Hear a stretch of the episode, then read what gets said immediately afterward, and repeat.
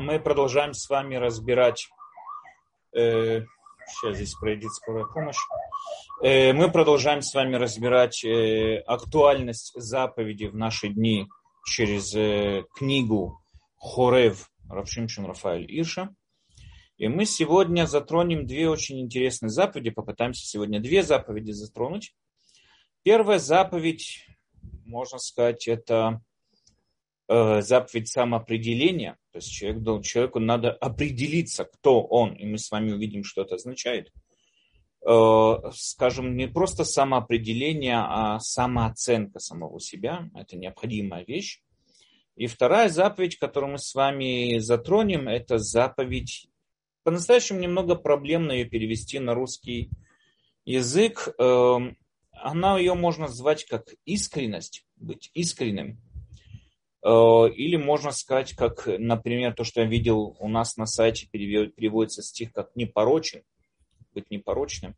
Но мы с вами более подробно поговорим об этих заповедях, потому что не всегда можно все перевести, но надеюсь, что в течение самого урока вам будет понятно более не менее эти, э, эти названия.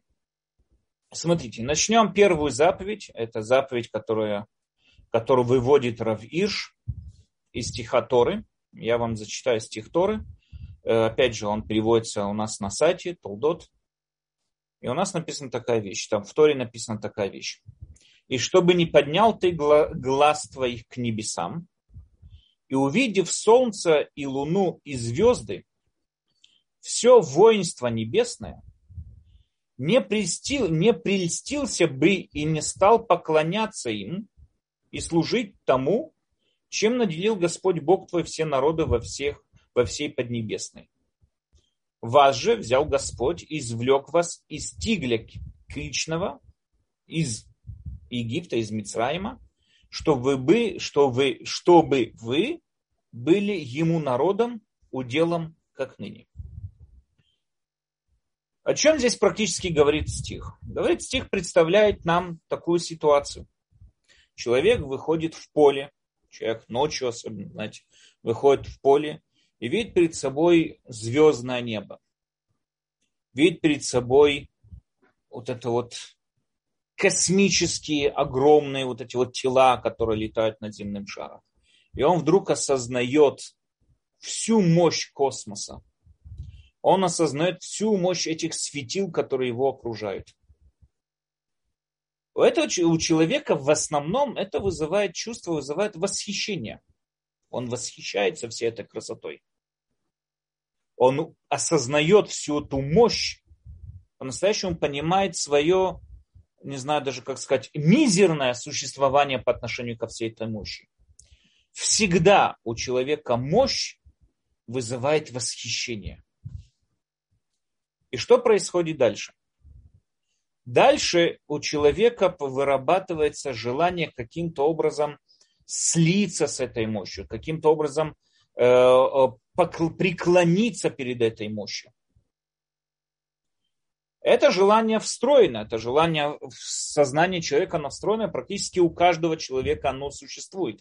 Не каждый человек останавливался, не каждый человек останавливал свое внимание на чем-то великом. Но как только он видел какую-то огромную мощь, осознавая свое ничтожное, знаете, мизерное свое существование по отношению к этой мощи, у него автоматически вырабатывается какое-то желание как-то преклониться, быть частью этой мощи, восхищаться этой мощью и так далее, и так далее, и так далее. Само по себе, как мы с вами увидим, это чувство, оно, да, очень правильно, оно, скажем так, полезное это чувство. Оно полезное, потому что оно может привести также и к хорошим последствиям. Но проблема заключается в том, что она в основном приводит к плохим. Как здесь описывается Тора, что человек, который увидит вот это вот могущество, ну, скажем так, как Тора описывается для их времен, да, там, солнца и луны и преклониться перед ними. Тем самым образом человек, говорит Равиш, который всматривается, видит все вот эти вот природные процессы, всю эту мощь природы – да, когда мы с вами наблюдаем огромные волны в океане, цунами, когда мы с вами наблюдаем. Когда мы с вами видим все это большое и огромное, это вызывает у человека восхищение, он впечатляется до такой степени, что он возвышает, скажем, да, вот эти вот природные проявления, возвышает их до уровня божества. Как мы уже сказали, да, понимает свое ничтожное, ничтожество, извините, по отношению к их мощи, он начинает им поклоняться, он начинает искать какую-то связь с этим могуществом, с этой величеством и так далее. Нет, говорит Равиш, нет более эффективного способа против вот этого вот обожествления, вот этих вот созданий Всевышнего, как осознание того, что человек, как вот это вот понимание человеком свой статус, какой он имеет свой статус, какой, какое его место во всем этом мире. Человек, который понимает, пронизан, да, вот там, до глубины, проник идей своей миссии во всем этом мире, естественно, что он уже, скажем так, понимает правильные пропорции всему, и он уже не обожествит то или иное создание, но что он понимает, что среди всех этих огромных созданий он, маленький человек, находится на маленькой планете, ничем не выделяющейся Солнечной системе, но у него есть своя миссия в, этой, в этом, во всем этом бытие. Он не просто так существует, у него есть своя миссия. И когда человек осознает вот эту вот идею о том, что у него есть своя миссия во всем этом мире, он поймет, что и у него есть место существовать во всем этом мире. И несмотря на все эти огромные, как мы сказали, космические тела и процессы, и не только космические, вся природа, огромная мощь природы, которая нас окружает, несмотря на все это, конечно, впечатляться можно и нужно, но не обожествлять, не возвышать их выше уровня самого человека. Если человек, говорит Равиш, предполагать, что смысл его существования это удовольствие или, скажем, страдание, которым страдает в этом мире и так далее, тогда преклонять, преклониться, скажем так, да, перед любой мощь, мощной и свечащей сущностью, которая по его представлению влияет на его судьбу. Представьте, мы уже не раз с вами описывали эту ситуацию. Представьте себе древние народы. Древние народы, которые только-только живут вот, вот этот период перехода от кочевного вот этого вот образа жизни к аграрной революции. И они осознают свою полную зависимость от э, природы. Им нужны дожди, им нужна там э, хорошая почва, им надо, чтобы не нападали враги, им надо вот требуется определенная вот такая вот э, э, стабильность для того, чтобы он мог жить. Откуда он может взять эту стабильность? Мы с вами видим, там человек представляет себе, он работал, работал тяжело, пахал землю и так далее, а дождя нету. В этом году нету дождя. Абсолютная засуха. Или наоборот, в следующем году идет слишком много дождя, который затопил все его поле. Или какие-то болезни, которые непонятным образом вдруг его скот умирает или враги какие-то непонятные приходят с каких-то далеких мест и так далее. Человек осознает свою полную беспомощность по отношению ко всем этим вокруг происходящим процессам. Если он ошибочно представляет, что его миссия – это именно вот добыча урожая, добыча, там, скажем, в этом и заключается его главная миссия. То есть это не средство для его выживания, это не средство для высоких постижений, а именно это и есть цель постижения вот урожая, прокормить, прокормиться и так далее. Естественно, тогда автоматически он начинает на уровне, даже подсознательном уровне, искать причинности, почему вот происходят эти вещи, и он связывает их со всеми вот этими вот мощными процессами природы, которые он видит и наблюдает, и, обош... и ошибочно представляет себе, что он полностью от них зависим. То есть он начинает им поклоняться, начинает просить у Луны, у Солнца, у разных звезд о том или ином спасении, избавлении, изобилии, здоровье, чтобы его там в тот момент не интересовало. То есть процесс здесь происходит таким вот образом. Вначале человек впечатляется какой-то мощью, потом ошибочно представляет себе, что эта мощь напрямую влияет на его судьбу тем или иным образом, или на судьбу его урожая, его заработка, его охоты, будет то удачная охота или нет. И в дальнейшем, как мы уже сказали, он превращает это в божество. Он уже начинает это обожествлять. Мы с вами увидим также, Равиш тоже подчеркивает в других заповедях, но это заповеди тоже это касается, что сегодня, на сегодняшний день, это можно, знаете, сравнить с человеческой карьерой на работе, допустим, человек, который стремится к какому-то карьерному росту. И он ошибочно себе представляет, что его карьерный рост зависим именно от того или иного человека. И тогда он начинает, скажем так, подчиняться, преклоняться перед тем человеком, глубоко, глубоко уверенным тем, что именно этот человек и влияет на всю его судьбу. И когда вдруг человек ему говорит там приступить через какие-то принципы свои, нормальные, моральные нормы и так далее, человек их сделает. Он это совершит, он приступит, потому что тот великий директор или тот великий человек сказал то-то или иное.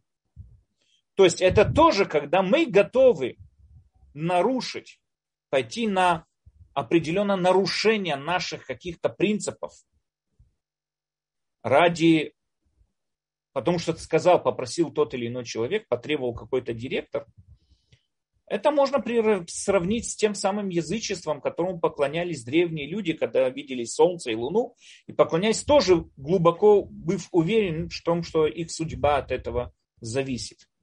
И ради этого они тоже совершали жертвоприношения, совершали разные ритуалы и так далее. Сегодня это существует, это же, это же ощущение существует сегодня тоже. Мы видим, как люди, которые ни в коем случае не готовы совершать то или иное, или люди, которые себе выработали какие-то принципы, но вдруг приходит директор, или вдруг приходит любой другой человек, который он уверен, что его судьба от него зависит, и требует то-то или иное, и человек готов прийти, приступить эти принципы. Это то же самое язычество. Опять же, ты глубоко веришь, опять же, если это принципы, конечно, правильные, да, я не говорю там о принципах, которые неправильные, и пришел человек сказал, ты придерживаешься неправильным принципам, это другой разговор. Но мы говорим именно принципы, которые человек, вот правильные принципы и так далее, и человек приступает эти принципы для того, чтобы понравиться директору, для того, чтобы ну, не знаю, как там, приблизиться к этому человеку, потому что он глубоко верит, что его судьба от него зависит. Это тоже, можно сказать, здесь есть вот эта вот капля такого вот язычества, которое переживали перед собой древние люди, древние народы. Однако, говорит Равиш, если сердце тебе говорит, что твоя жизнь дана тебе Всевышним, не просто так, а как мы уже с вами описывали, если мы принимаем концепцию Рамбама о том, что Всевышний это чистый разум, это активный разум, постоянный разум. Разуму присвоено, разуму приписывается все, все действия с намерением. То есть, если Всевышний кого-то создал, есть здесь какое-то определенное намерение. Мы не можем сказать, что не намерение, потому что определение, как его определяет Рамбам, это разум, форма, чистая форма разума.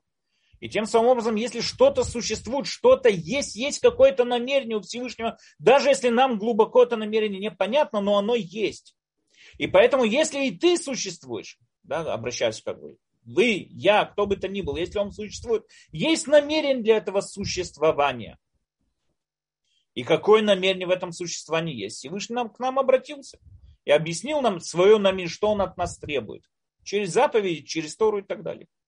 То есть, если человек, он проник этой идеей, что у него высшая миссия в этом мире, которую ему приписал сам Всевышний, для продвижения, скажем так, святости Всевышнего в этот мир. Тогда человек осознает, что, как мы уже сказали, на все вот эти, несмотря на все вот эти вот глубокие, мощнейшие силы, управляющие природой и так далее, они ничем не лучше его самого, они ничем не выше его самого. И нет никакой причины им преклоняться. Он поймет, что он находится с ними на одном и том же уровне. Ведь человек, который ведет себя в рамках законов Торы, в рамках намерений Всевышнего, говорит Равиш, он также воплощает намерения Всевышнего, как и те все силы природы, которые тоже воплощают намерения Всевышнего. И разницы практически никакой нет. Ведь разница заключается не в величине, не в масштабах, а разница заключается в выполнении своей миссии. Ты, да, говорит Равиш, понимаешь одну абсолютную мощь Всевышнего, и что перед ним все равны. Здесь очень интересная вещь. Рамбам описывает, э, у нас существует, ну, в многих религиях существует такая концепция, что если, опять же, если мы берем в, в основу физику Аристотеля, который описывал нам то, что земной шар находится посередине, все космические, космические сферы вокруг земного шара, и все вращается вокруг земного шара, а высшее создание на земном шаре это человек, тогда получается, что весь мир существует ради человека. Весь мир ради человека. Всевышний создал все ради человека. Эта концепция, она вспоминается также и среди многих наших раввинов, и не только, это концепция, которая встречается среди христианства, ислама и многих других религий. Рамбам в Мурене Вухим выступает против этой концепции. И Рамбам говорит, что с точки зрения абсолютности Всевышнего, абсолюта, совершенства Всевышнего, нету кого-то, кто к нему ближе или кто к нему дальше. Ведь если мы с вами бежим, допустим, к бесконечности, и я вас обогнал на 100 метров, километров даже вперед. Я не приблизился к бесконечности больше, чем вы. Мы оба бежим к бесконечности. Если мы оба продвигаемся к совершенству, нет какого-то предпочтения у совершенства по отношению к одному или к другому. Только что, как описывает Рамбам, если бы мы спросили какую бы то ни было мошку, комара, кто центр Вселенной, ради чего все существует, Камар бы без сомнений сказал, что он центр Вселенной. Ради него существует все в этом мире. Есть люди, из которых он может кровь пить. Да, они могут его иногда хлопнуть, убить. Бывает такое, да, бывают всякие такие несчастья. Но в основном люди существуют для того, чтобы пить с них кровь и продолжать плодиться. Там требуется кровь для развития своих белков, для самок комариных, для того, чтобы могло потомство продвигаться дальше. Да, самцы как раз они безвредны, они кровь не пьют, они там пыльцой какой-то питаются и так далее.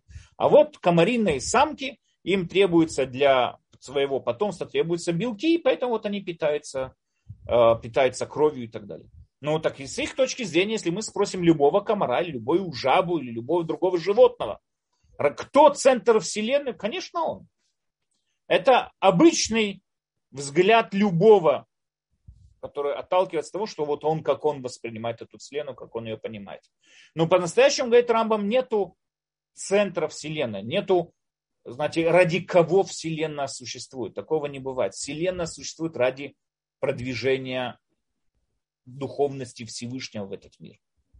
И духовность Всевышнего продвигается в этот мир так же, как и через человека, так же и через другие виды создания и так далее. Только что у человека есть выборы, он может принимать на себя эту миссию или отталкиваться от этой миссии, но практически все равны.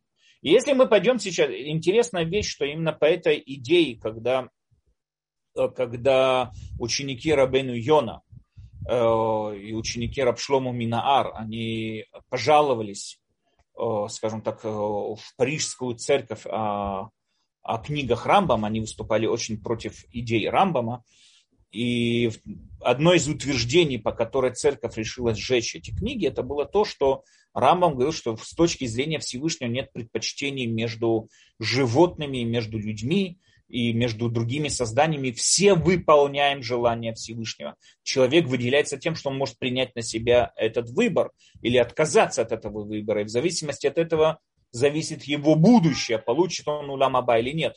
Но кроме того, все человек, который выполняет свои требования, он такой же, как и все остальные, которые выполняют свои, свои которые выполняют требования Всевышнего и без выбора.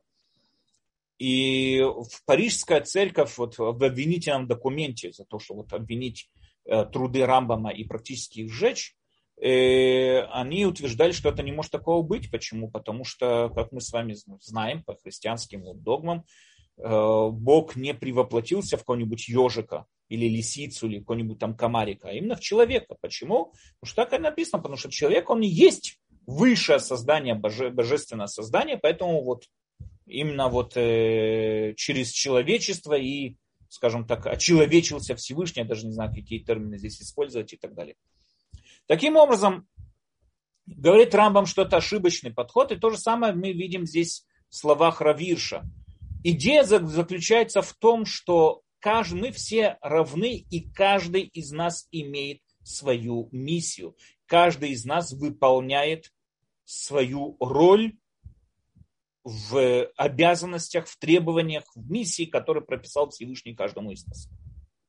И поэтому преклоняться перед кем-то, восхищаться кем-то, опять же, восхищаться, как мы с вами увидим, когда это приводит к хорошим последствиям, здесь, конечно, никакой проблемы нету. Но восхищаться и тем самым приходить к какому-то а, божеству, то есть обожествлять тот или иной там, э, э, ту или иную сущность, тот или иной элемент, это уже ошибочный подход полностью, потому что какая разница между тобой, ты человек, и тем вот этим вот элементом и так далее. Все мы равны в глазах Всевышнего, абсолютно все равны.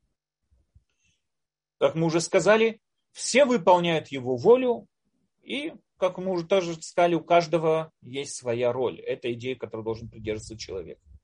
Понимая этого, само вот это вот понимание, приводит человека к принятию власти Всевышнего над собой. Он осознает свою миссию.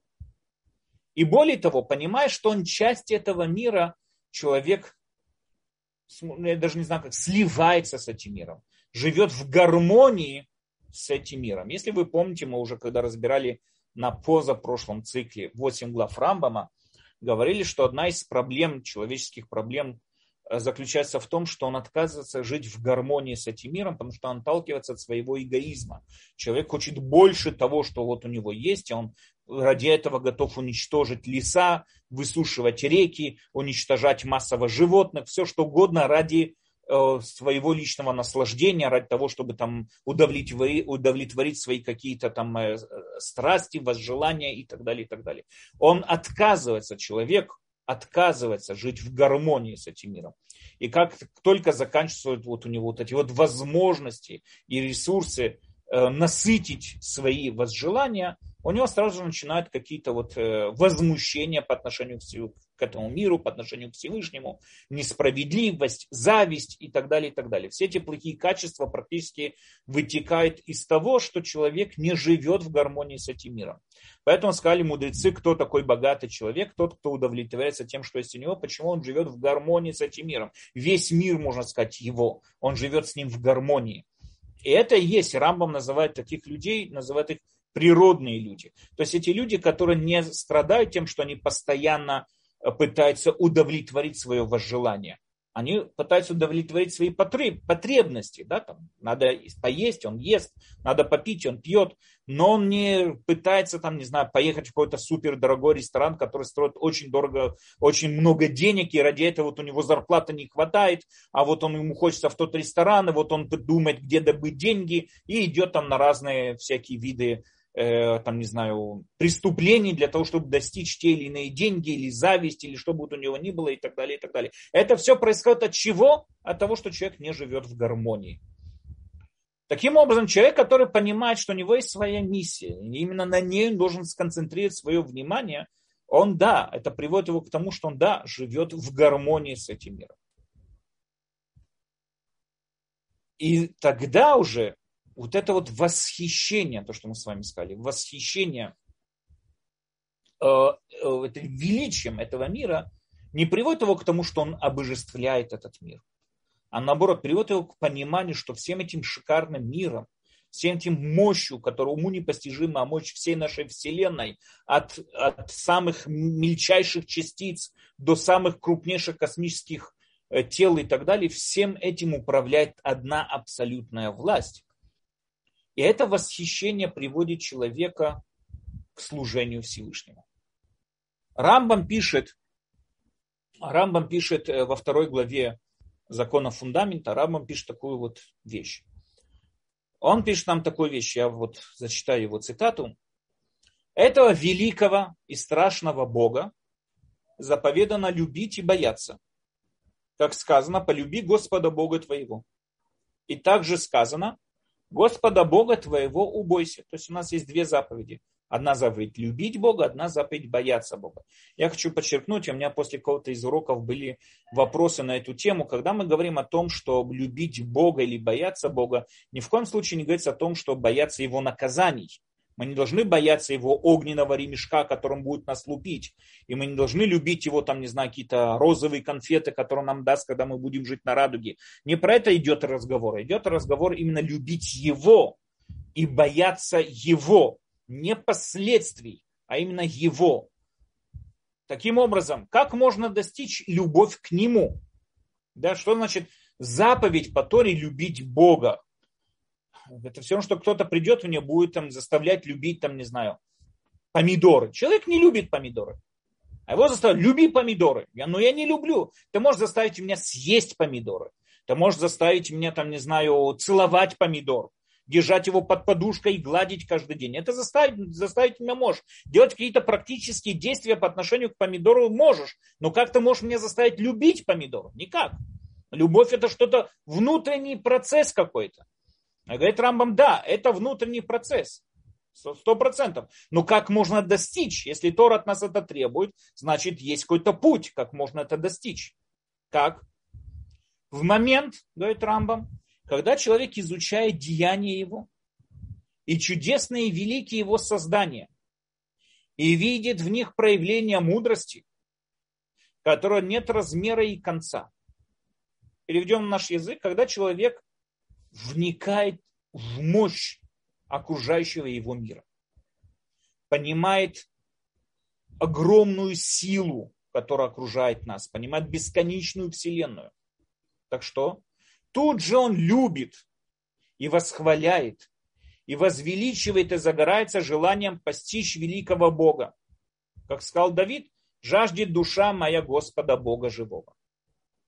То есть, когда человек по-настоящему осознает величие вот эти вот космических процессов, опять же, не только и на уровне квантовой физики, и на уровне вот этих космических глыб, там, астрофизики и так далее, когда он подзнает всю вот эту вот мощь, стоящую за пределами всех этих процессов, понимает власть, которая стоит за этой мощью, ее формирует в те или иные законы природы, он понимает, что за всем этим стоит Бог, и он начинает потихоньку представлять даже не знаю, как сказать, могущество этого Бога, сразу же моментально впечатлившись этим, как мы начали говорить сначала вот сегодняшней встречи, впечатлившись этим, он пронизается любовью к этому.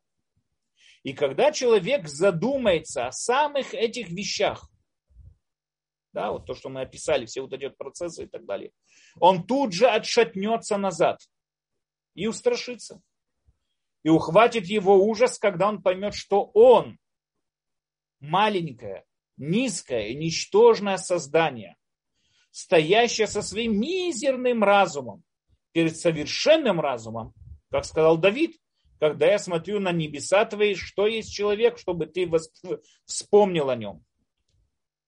Поэтому я объясню общие законы из содейного господина миров – чтобы они открыли для понимающего путь любить, любить Господа, как сказали мудрецы о любви, что через нее ты постигаешь того, кто сказал, и возник мир.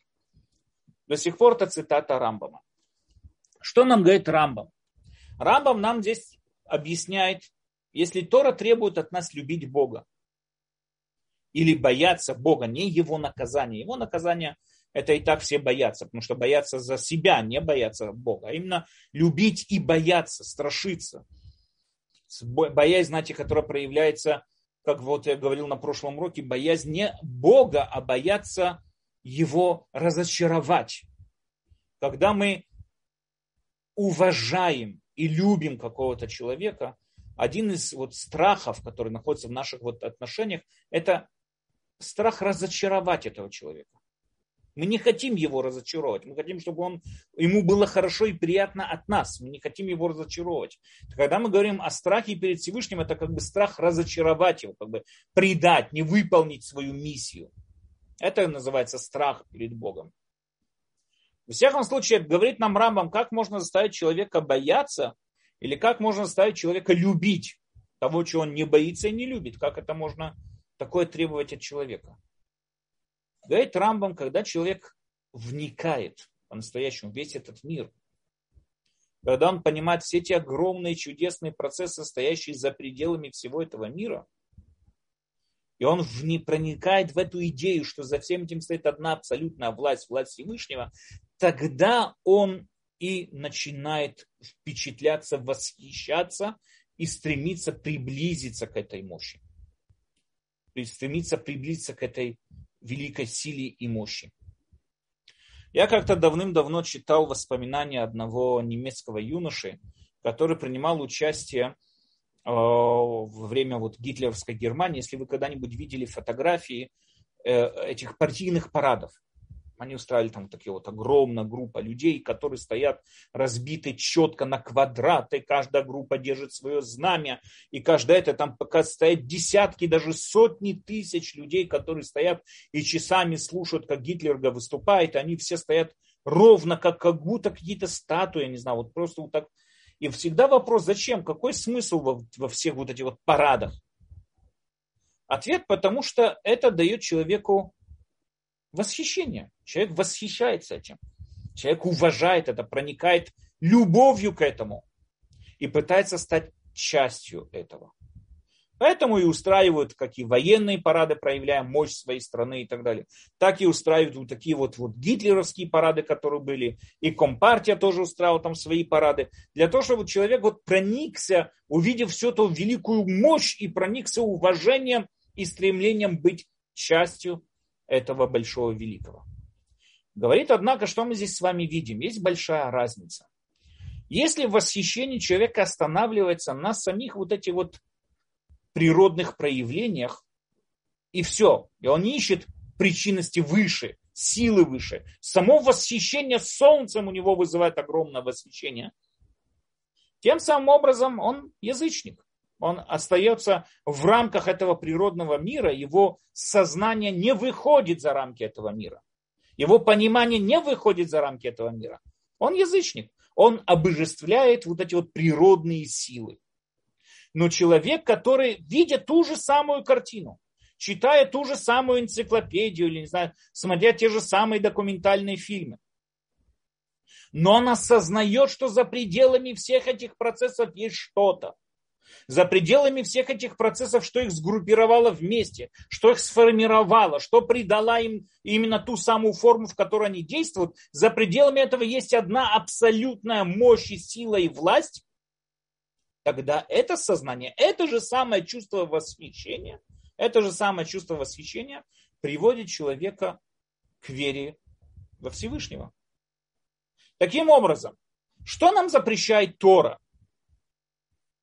Тора нам запрещает, вот мы зачитали стих, чтобы человек не впечатлялся небом, звездами и луной. Там подчеркивается, не восхищайся звездами и луной. Не восхищайся этими природными силами тогда, когда твое сознание останавливается на этом, не продвигается дальше. Потому что это напрямую тебя приводит к язычеству.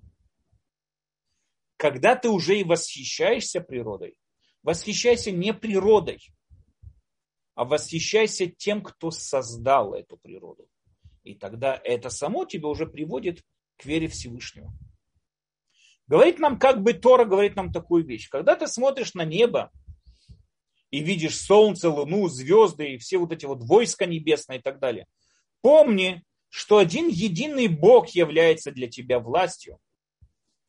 И Он управляет всем, и не только всем, тобой тоже твоей судьбой, говорит Равидж, законами природы, как мы уже сказали, да, космическими телами, самыми мелкими частицами в мире, всем этим управляет Бог.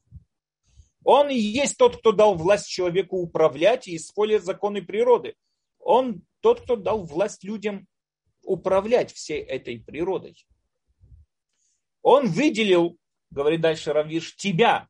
Он выделил тебя из всех остальных народов как тот народ, который должен, скажем так, нести власть, весть, не власть, скажем так, нести весть об его абсолютной власти, проникать в другие народы, проносить эту идею в другие народы своей судьбой, своими поступками, своими принципами и так далее. здесь надо задержаться. Очень интересная вещь, которую так вот как бы между строк сказал Равиш. Рабьюда Алеви, когда вот описывает в своей книге Кузари, одно из его, скажем так, доказательств, которым он говорил, что это он считал неоспоримое доказательство о существовании Всевышнего, неоспоримое, с которым спорить невозможно. Это судьба еврейского народа. Ему не нравились, Рабью Далеви не нравились все те философские доказательства, которые использовали Аристотель, которые использовали другие философы, даже которым вот мы, когда с вами разбирали, разбирали 13 принципов э, Рамбама, мы видели, что Рамбам им тоже, к ним тоже придерживался, именно вот этим вот доказательством. Рабьюда Леви, они ему не нравились. Почему? Потому что они даже если что-то и доказывают, во-первых, они все построены на каких-то постулатах, которые тоже надо доказать в свое время. Кроме того, они, они проявляют то, что есть какая-то сила, управляющая этим миром, есть какая-то абсолютность, абсолютная, совершенная сила, которая совершенно, э, скажем так, нейтральная и объективная. Но говорит Рабьюда Олеви, что судьба еврейского народа проявляет не только то, что есть какая-то сила, которая управляет этим миром, потому что никто не сказал, что эта сила, она имеет какие-то намерения или что бы то ни было, что эта сила, она активная сила. Может быть, вообще мир, как и утверждал Аристотель, он проекция, там, проявление, там, и, и, и, э, как сказать, э, светение, не знаю, как сказать правильно, да, там, от самого Всевышнего. То есть само, существует сам Всевышний, и вот от него исходит вот этот вот мир, как от человека падает тень, допустим, или как от огня идет тепло, вот описывает Аристотель, как от огня исходит тепло, также от Всевышнего исходит этот мир. Э, но это ни в коем случае не говорит, что у Всевышнего есть какие-то намерения, есть какие-то вмешательства и так далее, и так далее. Рамбам отдельно в Мурене Вухим он разбирается этими утверждениями, он доказывает, что это не так. Но, во всяком случае, говорит Рабьюда Леви, что да, может доказать, что есть власть Всевышнего над этим миром. То, что может это доказать, это именно судьба еврейского народа. Мы с вами видим, представьте себе, это писал еще Рабьюда Леви в свое время. Он еще не знал, что такое Богдан Хмельницкий со всеми ужасными погромами. Он не знал, что такое э, Петлюра, он не знал, что такое инквизиция. Он не знал очень много из тех самых несчастий, которые пережил еврейский народ. Да, там возьмем, как я уже сказал, и Богдан, и Богдан Хмельницкий, и Инквизиция, и Петлюра во время гражданской войны, и нацисты, и фашисты, и борьба коммунизма с религией. И несмотря на все это, несмотря на все свои угнетения и так далее, еврейский народ продолжает существовать чудесным образом, никаким образом необъяснимым образом он продолжает существовать. И по-настоящему это доказательство, которое очень многие, да, принимают как вот доказательство, которое даже неоспоримо. Я видел где-то э, в записках Толстого, точно не помню, где, ну, Толстой тоже об этом писал в своих записках, что судьба еврейского народа всегда его восхищала своей живучестью и чудесным выживанием, несмотря на все свои, и все свои вот эти вот несчастья и истребления и, и так далее. Еврейский народ продолжает существовать и до сих пор. И говорит Равиш, поддерживая эту идею, говорит Равиш, надо понять, что это не просто так. На еврейский народ возложено какая-то определенная миссия. Я хочу здесь опять же подчеркнуть, когда мы говорим о еврейском народе, даже Рабьюда Леви, несмотря на то, что он, да, говорил там о какой-то святости еврейского народа, но все равно даже он не имел в виду здесь именно народ как народ, а имел в виду тех людей, живущих по образу жизни, который от нас требует Тора. Да, именно вот на этих людей и возлагается та самая миссия, Э, как сказать, освещение этого мира. Спущ... Как бы довести этот мир до духовных каких-то принципов. Именно на этот народ и возлагается вот эта вот миссия, на эту группу людей. И не просто так, говорит Рабьюда Леви, э, Всевышний чудесным образом спасал еврейский народ из раза в раз. Да, были смерти, были страшные последствия этих погромов, было страшное преследование и угнетание, и что бы то ни было, но все равно в конце концов та самая группа людей, которая оставалась верна тем же самым принципам на течение уже тысяч лет.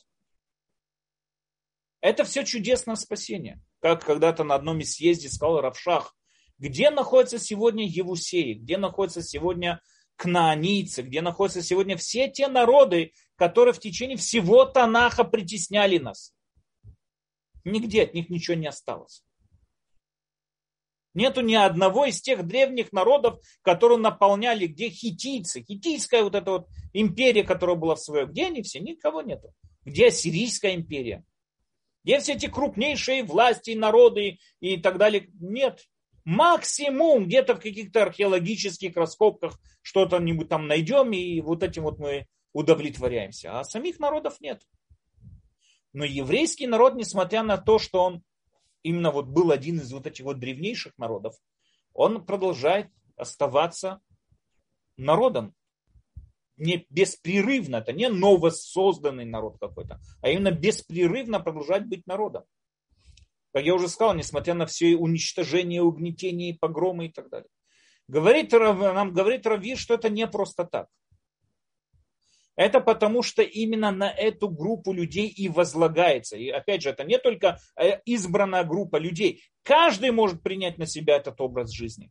Каждый, кто готов жить этим образом жизни, он может пройти гиюр, если он проходит все вот эти вот ступени принятия еврейства и так далее. И он тоже становится именно тот самый человек, который принимает на себя вот эту вот миссию, скажем так, э, освящения имени Всевышнего в этом мире.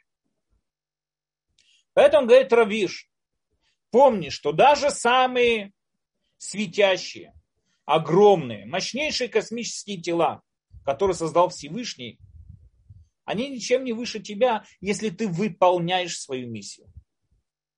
Если ты ее не выполняешь, тогда ты, да, вполне может быть, что ты самая, скажем так, самая низкая из всех существ. существ. Почему? Потому что даже не знаю, частицы на уровне квантовой физики и то выполняют намерение, желания Всевышнего, а ты даже этого не делаешь.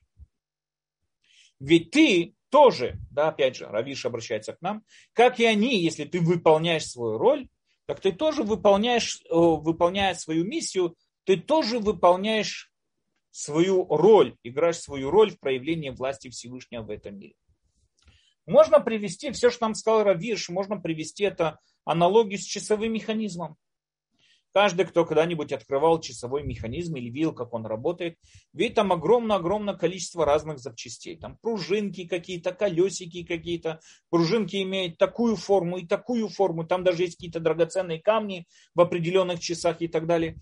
И, и мы видим, что каждая из этих деталей сама по себе ничего не стоит. Ну, может быть, драгоценные камушки, там что-то. Но так, сами по себе эта деталь, она ровным счетом ничто. Только когда каждая из этих деталей выполняет свою роль, да, выполняет, ну, скажем, там, свою миссию, это нельзя сказать, ну, выполняет свою роль, тогда, тогда они создают что-то одно цельное они тогда создают один идеальный механизм, который идеально работает и вызывает у нас восхищение. Они создают часы. То же самое и мы. То же самое и все человечество, то же самое и вся природа. Они, как описывает их Рамбам, вся природа это один совершенный механизм. В этой природе, говорит Рамбам, не может такого быть, чтобы была какая-то частица лишняя любая частица влияет на все. Да, известна теория бабочки. Если там бабочка махнет крыльями там, то она может вызвать то-то и такие-то, такие-то последствия на другом континенте. Говорит Рамбам, все в этом мире абсолютно зависимо одно от другого, и каждый играет именно свою роль. Поэтому человек, который хочет быть частью всего этого великого, и ты хочешь слиться со всей этой огромной мощью, нет смысла преклоняться перед ней, а надо преклоняться перед Всевышним. И тогда ты становишься частью всей этой огромной мощи силой. Поэтому заключительные слова говорит нам Равиш такую вещь. Сын и дочь Израиля, душой и сердцем будете проникнуты, скажем так, да, этой идеей вашей миссии в этом мире. Глубоко понимайте вашу миссию в этом мире. Помните, что тот, кто заповедовал солнцу светить, он же и заповедовал вам жить по принципам Торы. И поэтому, если солнце светит, так это не само солнце, оно не должно вызывать восхищение, которое должно, опять же, как мы с вами сказали, преклониться перед ним. А наоборот, понимаете, солнце светит, значит, я тоже должен светить, я тоже должен играть свою роль в этой огромной миссии. Живя этой идеей, вы продвигаете духовность в материальный мир, и тем самым вы защищаете интересы Всевышнего в этом мире. Таким образом, что мы сегодня увидели в этой заповеди? Заповедь нам запрещает восхищаться, ну, если так вот понимать стих, запрещает восхищаться какими-то природными процессами. Сказали, почему? Наоборот, мы видим, что вот как Рамбам пишет, наоборот, восхищение этих природными процессами может привести к самому Всевышнему. Все верно, без сомнений. Но если человек останавливает свое сознание только вот в рамках природы и не видит никаких последствий за этой рамкой природы, да, не видит никаких продолжений этому, не осознает Всевышнего и так далее, тогда тот самый человек, он и остается в рамках язычества, он остается в рамках этого мира, он никуда дальше не продвигается. А человек, который понимает, что за пределами природы, человек, который осознает и понимает, что за пределами всего этого идеального механизма стоит что-то, стоит абсолютная власть, а если стоит эта власть, значит это власть над самим человеком. Тогда это же восхищение приводит человека, это же восхищение приводит человека к духовным постижениям, принятию власти Всевышнего и так далее, и так далее. Окей, это первая заповедь, которую вот мы сегодня хотели разобрать.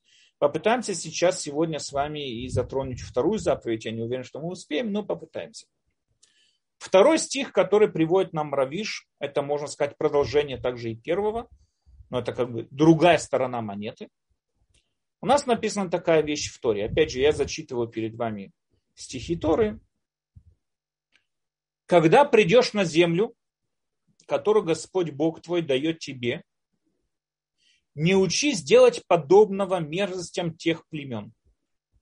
Да, то есть Всевышний нам сообщает, сообщает еврейскому народу, что мы, направляясь к земле к нам, должны понимать, в земле, к кнаанийской земле, живут другие народы. И эти народы, у них совершают какие-то мерзкие поступки. И мы, понимая, что мы должны жить с ними бок о бок, не имеем права повторять вот эти вот поступки. Именно по этой причине, например, Тора требует от нас, э, одна из заповедей Тора, это истребить те народы, которые жили в земле кнанийской, не потому что сами по себе народы какие-то плохие. Вполне может быть, если мы сравним их поступки, которые описаны в Торе, или даже которые вот мы видим в археологических раскопках и так далее, они ничем не выделялись от других поступков. Были племена, которые совершали намного более страшные поступки, совершали намного более страшные там, какие-то вещи и так далее. Но э, дело в том, что с этими племенами нам приходилось жить бок о бок, надо было. И для того, чтобы, а, как говорят мудрецы, известна фраза «ой грешнику» и «ой вовой его соседу». Грешная компания, плохая компания людей, она всегда очень негативно и плохо влияет на окружающую среду. Если в этой компании достаточно большое количество людей, которые, знаете, могут сделать определенный такой вот перевес, они всегда очень негативно и очень плохо влияют на окружающую среду. Это может быть какой-нибудь авторитет, который очень плохой и очень плохо влияет на, на окружающую среду, или большая определенная группа людей. Поэтому, например, мудрецы видят э, в стане, вот, который описывает нам в пустыне, как становились еврейские народы вокруг Мешкана, и говорят мудрецы, что вот э, э, племена, как Иуда, и Сахар, и Завулун, стояли со стороны Муше, шатра Муше и Аарона, поэтому вот они вдохновились Муше и Аароном и стали духовными, скажем так, племенами, которые вот Иуда до сих пор существует, и Сахар и Звулун были символы учения Торы. В отличие от этого, племя Реувен стояли рядом со стороны шатра Короха. Говорят мудрецы, Корах, как тоже в свое время он был большой лидер, большой человек, он был авторитет. Да, Корах, который вот мы в этой недельной главе Торы, те, кто живут в Израиле, будут о нем читать, он был тоже непростой человек, Корах, он был большой, выдающийся человек. И он смог повлиять своим вот поведением, своим бытом, повлиять на целое колено Раувена. И говорят мудрецы, про это сказано «Ой лераша», да, то есть «Ой», там, такое известное еврейское восклицание, «Ой грешнику» и «Ой его соседу». Тем самым образом нам понятно, что заходя в землю Израиля, понимая, что здесь живут разные другие племена, которые исповедуют язычество в самых мерзких, а, скажем, видах исповедования, там, молих, самоубийство своих, жертвоприношения своих детей и так далее. То есть там и несмотря на то, что вполне, может быть, как мы сказали, и такие же мерзкие поступки были среди других племен, но с ними нам да, надо было жить бок о бок. И поэтому у нас была заповедь их всех уничтожить. Не как народ, а как носители культуры. То есть если бы эти люди, народы, отказались бы от своих вот этих вот э, принципов язычества, если бы они приняли бы Гиюр, как мы с вами видели уже, Рамбам пишет нам и про Амалека, и про семь народов, у нас не было бы тогда никакой причины их убивать, мы бы их не трогали. Но во всяком случае, описывается опять в говорит нам такую вещь. Когда придешь на землю, которую Господь Бог твой дает тебе, не учись делать подобного мерзостям тех племен. Да не найдется у тебя проводящий сына своего или дочь свою через огонь.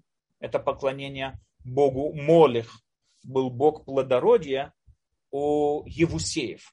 Было здесь опять же несколько народов. У Евусеев Бог плодородия был Молех.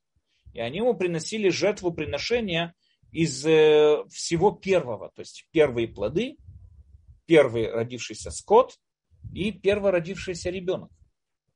То есть это было понятно, это Бог плодородия, для того, чтобы отблагодарить его все, что первое у меня есть, я это ему и приношу. И поэтому вот написано, да, не, э, не проводите свою дочь через огонь, сына или дочь через огонь. Занимающийся волхованием, кудесник и толкователь примет и ведун. То здесь записано уже запреты, которые нам запрещены. Опять же, это все вот эти вот виды, я не знаю, как гадалок, да, которые есть, всякие виды, я не знаю, тем, что ну, занимаются цыгане или там какие-то гадалки и, и всякие волхованники, там кудесники, толкователи примет и ведуны, которые видят будущее, там смотрят какие-то хрустальные шары, что-то видят и так далее, нам запрещено к ним обращаться. И заклинатель, и вопрошающий духов, и маг, и некромант и так далее. То есть все вот эти вот общения с мертвецами, да, все вот эти вот вещи, э, все это запрещено. Ибо отвратителен Господу всякий, делающий такое. Из-за этих мерзостей Господь Бог твой изгоняет их перед тобой. Здесь написано прямо. Это не просто запрещено обращаться к гадалкам или прислушиваться к гадалок и, или там разным людям, которые общаются с мертвецами, всякие экстрасенсы и всякое такое. Это не просто дополнительный запрет. Тора здесь пишет, что это вещь мерзко в глазах Всевышнего, и из-за этого он изгнал семь народов, которые жили здесь и совершали эти поступки. Непорочен будь с Господом Богом твоим. Да, это, это первая Э, часть, это написано в книге Дворим. И также у нас есть тоже дополнительный запрет, который написан в книге Вейкра, где написано «не гадайте». Опять же, у нас запрет здесь гадать. И не исчисляйте времен. Это тоже вид определенного гадальчества, там что, где, как там, уже все разные виды подробностей. Что здесь мы с вами видим? Я уже вижу, что мы сегодня подробно, видно, говорим об этой заповеди, все подробности, в чем она что она в себя включает, мы уже поговорим, видно, в следующий раз. Но, во всяком случае, что мы видим из этого стиха? Напрямую запрещается нам какой бы то ни было вид обращения гадалкам, какой бы то ни был вид обращения разным кудесникам, колдунам, экстрасенсам. Запрещается любой вид попытки какого-то контакта с потусторонними мир, мирами, мертвецами и так далее, и так далее. Существует в еврействе определенный спор, почему этого делать нельзя. По мнению мистиков, и главный представитель о, мистического еврейства, это Рамбан, Снун, который в конце, утверждает, что есть какие-то духовные силы, которые вот эти вот люди могут ими каким-то образом вот управлять. И тем самым образом запрещено это использовать, потому что мы как бы используя эти силы идем в обход Всевышнему, и поэтому это запрещено. Рамбам, опять же, как представитель рационального подхода в иудаизм, в иудаизме утверждает, что не может такого быть, чтобы была какая бы то ни была сила, кроме силы Всевышнего. Если Всевышний хочет, чтобы было то или иное, как колдун здесь может прийти что-то изменить? Это смешной разговор. Чушь полная. Рамбам говорит, что люди, которые в это верят, он их называет и глупцами, и дураками, люди, которые верят во все, что попало. Почему же нельзя к ним обращаться? Рамбам объясняет, что обращение к ним запрещено, потому что эти, именно потому, что эти люди аферисты, именно потому, что это не помогает. Поэтому к ним обращаться нельзя, потому что это люди аферисты, которые заманивают нас к язычеству.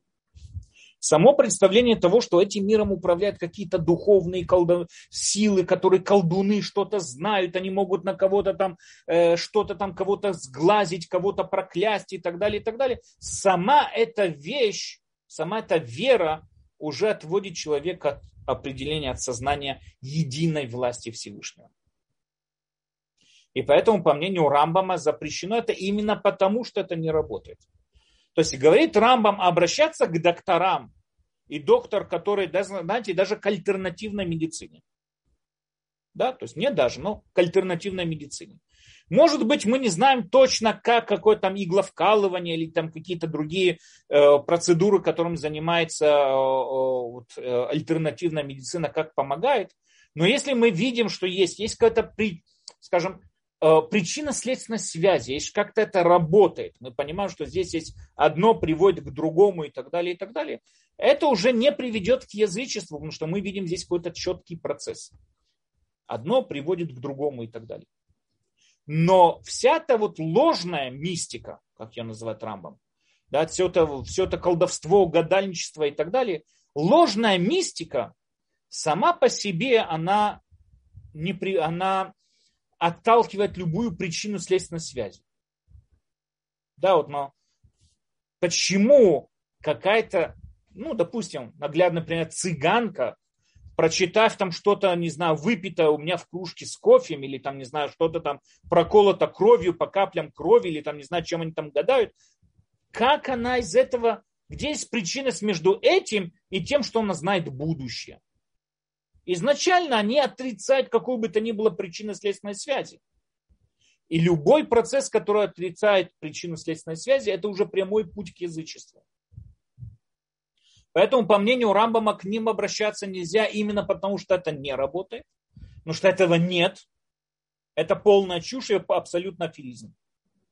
По мнению Рамбана, есть какие-то силы, опять же, да, то есть это опять же, скажем так, спор в иудаизме. По мнению мистиков, есть какие-то силы, и к ним из-за этого к ним обращаться нельзя, потому что они как бы идут в обход со Всевышним.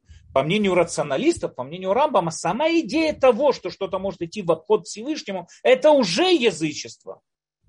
И поэтому к ним обращаться нельзя. Почему? Потому что они стопроцентно аферисты. Это даже разговоров здесь нет. Это стопроцентный аферизм, который в конечном итоге приведет к язычеству. Но во всяком случае, почему, в чем проблема и почему это скажем так, не работает все вот это вот гадальничество и так далее. Мы немножко затрагивали эту тему, когда мы говорили в прошлом, позапрошлом, опять же, цикле 8 глав Рамбама, когда мы там видели с вами категорическое отрицание, скажем, Рамбама всех вот этой астрологии и, и возможности чего-то гадать в будущем и так далее. И Рамбам тоже это очень тяжело, очень резко против этого выступил. Э, опять же, чуть более подробно мы уже поговорим на следующей неделе. Окей, хорошо, есть вопросы? Да, спасибо огромное, Рав Даниэль. Есть немного вопросов. Пожалуйста, можно поднять руку сейчас, дорогие наши участники, кто написал в чат. Можно будет задать вопрос голосом. Пока зачитаю вопросы из YouTube-канала, как раз нас спрашивают вот про астрологию. То, что вы сказали, что у нас и есть лекция, да, урок. Восемь глав Рамбама, мы там уже, по-моему, разбирали это. Э, потом нас спрашивают, если что-то во сне передают э, людям, э, это тоже считается? Нет, это не тоже считается. Во сне это надо понять, это не могу сейчас много, как бы более-менее подробно об этом говорить, но во всяком случае не каждый сон, но есть сны, которым надо прислушиваться. По идее того, что во сне очень часто человеку открываются те факты, которые, когда он бодрый, они скрыты по мнению Рамбам, это причина, если они скрыты из-за того, что есть очень много отвлекающих факторов, он на них не обращает внимания. Когда же вот он спит, все вот эти отвлекающие факторы отключаются, и тогда вдруг он осознает во сне те вещи, которые были в течение этого дня, но он на них не обращал внимания. Поэтому иногда к сну надо прислушиваться, но опять же, сон и пророчество, и все вот эти вот э, 10 уровней, скажем так, пророчества, которые описывает Рамбам, э, да, иногда, не иногда, но к ним надо, надо понимать, надо понять, что мне приснилось и о чем идет речь и так далее. Да. Спасибо, Рав Даниэль. Следующий вопрос читаю из чата. Э, восхищаться природой неправильно, надо восхищаться тем, кто ее сотворил, а восхищаться искусством, художниками, скульпторами. Конечно, э, восторгая скульпторами Беллини, конечно, понятно, что его сотворил Творец, э, так как без помощи Бога такое сделать нельзя. С каким намерением восторгаться искусством кошерно? Э, с тем самым намерением, когда это развлекает человека, когда это успокаивает человека, когда, смотрите, развлекаться можно всем тем, которые приводят меня к, знаете, к освежению, к набиранию сил и так далее, и так далее. Это хорошее, скажем так, э, восхищение и так далее. Но опять же, любую статую, которую совершил, э, которую создал, будь то там Микеланджело, будь там Беллини или другие скульпторы и так далее, нам понятно, как тоже, вот, как было сказано в этом вопросе, что этого человека тоже создал Всевышний. Мы должны восхищаться, скажем так, мудростью. У нас есть закон, что если мы видим перед собой мудрого человека, мы должны говорить определенное благословление на этого мудрого человека. И не имеет значения, он еврей или не еврей. То есть не имеет значения, он мудрый человек в иудаизме или даже если он мудрый человек в науках. Мы должны восхищаться тем умом, которым наградил его Всевышний. То же самое и по отношению ко всей этой культуре. Мы должны восхищаться теми талантами, которыми наградил Всевышний вот этого человека, который способен с каким-то куском камня вызвать у нас какие-то чувства и так далее. Спасибо, Рав Даниэль. Следующий вопрос. Почему Петлюра стоит наряду с Гитлером и Амалеком? Не знаю, потому что мы знаем на сегодняшний день, что во время Первой мировой войны э, около 80% погромов происходило от рук Петлюры. Я не знаю, сам Петлюра или не сам Петлюра, но петлюровцы как минимум, и там насчитывается около 80 тысяч евреев, которые погибли как минимум только на территории Украины.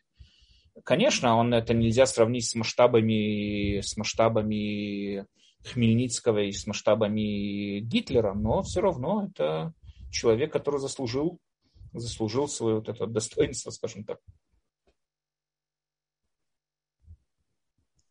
Спасибо, Рав Даниэль. Нам пишут, эм, что мощнейший духовный заряд от ваших уроков получаем.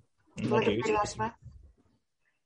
Эм, также здесь в чате читала, э, как кошерно восхищаться. Какую красоту создал Всевышний? Шикарно, да, вот это и есть. Это правильное восхищение. Спасибо огромное, Рав Даниэль. Сегодня не смеем вас задерживать. Все вопросы. Всего завтра. хорошего. Да, без Раташем тогда увидимся через неделю. Всем всего хорошего, шавуатов и мира, здоровья и так далее. Всего хорошего.